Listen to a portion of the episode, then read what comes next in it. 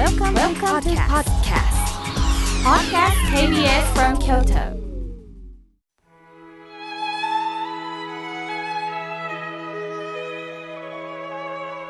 改めまして僧侶の河村明慶です今日の法話のテーマは立ち返るについてお話しいたします春先に目覚めたカエルがウォーミングアップを終えて田んぼや野原で元気に鳴き始めていますこのカエルさんの鳴き声はオスがメスを恋しく思い泣いてる声だと言われてるそうですかわいいですね。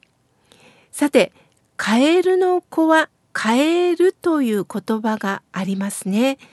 普通ですと、カエルの子はオタマジャクシと言った方が正解なのになぜオタマジャクシとは言わずにあえてカエルって言うんでしょうか？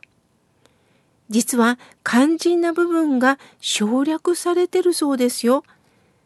カエルの子はカエルというのは正解にはカエルの子はカエルになるというのが本来の意味なんだそうです。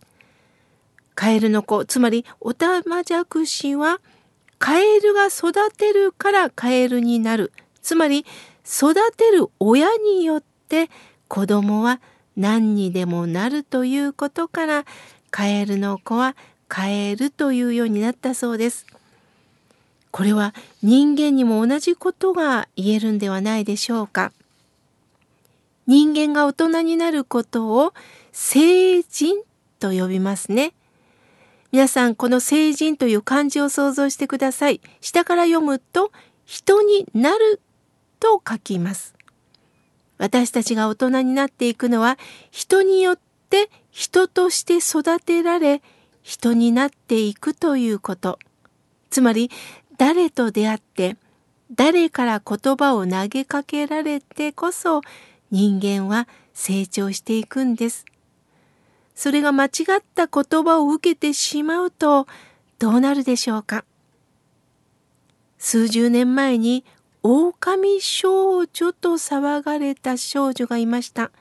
彼女は人として生まれながらもどういうことがあったのか狼に育てられたばかりに人間の生活に戻ることができずに17歳という若さで亡くなりました。せっかく人として生まれながらも狼を親とした結果本当の意味で人間らしく生きる道を断たれてしまいました。人間の特徴は言葉を使いコミュニケーションが取れます。するとどんな言葉を受けたかで育ち方生き方は変わるのでしょう。お前なんか私の子ではないと親に育てられた人は愛情を知らずに育つことになるのでしょうか？すると他者に対しても優しく接することができなくなるのかもしれません。逆に生まれてきてありがとうと言ってもらうとその愛情を受け継ぐことができて周りの人にも優しくできるのかもしれません。では親から愛情をいただけなかった人は一生暗い気持ちで生きるんでしょうか？私は他者との出会いで大きく変わると思っています。私はまあ映画が好きでね、えー、まあ、月に2、3本ぐらいは見させていただいてるんですが、その中でも十数年前に見た映画がとっても印象的だったんですね。主人公である青年は親の愛情を知らずに生きてきました。しかし友達の影響があって彼は芸人を目指すようになるんです。少しずつ売れ出した時に彼の兄が犯罪を犯してしまうんです。するとネットではあの芸人の犯罪者の兄あの芸人には家族は罪を犯してると拡散ネットで拡散されていくんですね。彼は追い込まれるようにして芸人を辞めて帽子を深くかぶり偽名を使ってある工場でひっそりと働くようになったんです。憎い親兄のせいで自分の人生はめちゃくちゃになっったと恨むのです。決して笑顔は出ません。職場の仲間とも打ち解けることなく毎日下を向いて生きるようになりました。いつも通り帽子を深くかぶって仕事をしていると会社の社長が彼に声をかけるんです。君は誰とも話をせずいつも下を向いて生きているようだが何があったのかね？と聞くのです。すると彼はドキッとした顔をして、あの、社長、差別のない世界はないんでしょうか？差別のないところに行きたいんです。と言うんです。すると社長は、差別はあるんだ。どんなところに行っても必ず差別はあるんだ。逃げるのではない。差別から逃げるのではなくって、差別に流されない自分を生きるんだというようなことをおっしゃったんです。すると下を向いてた彼の目が初めて上に向けられたんです。逃げるんではなく、今いるところを堂々と生きるんだと。彼は社長との出会いによって目が開かれたんです。今でも忘れられないシーンでした。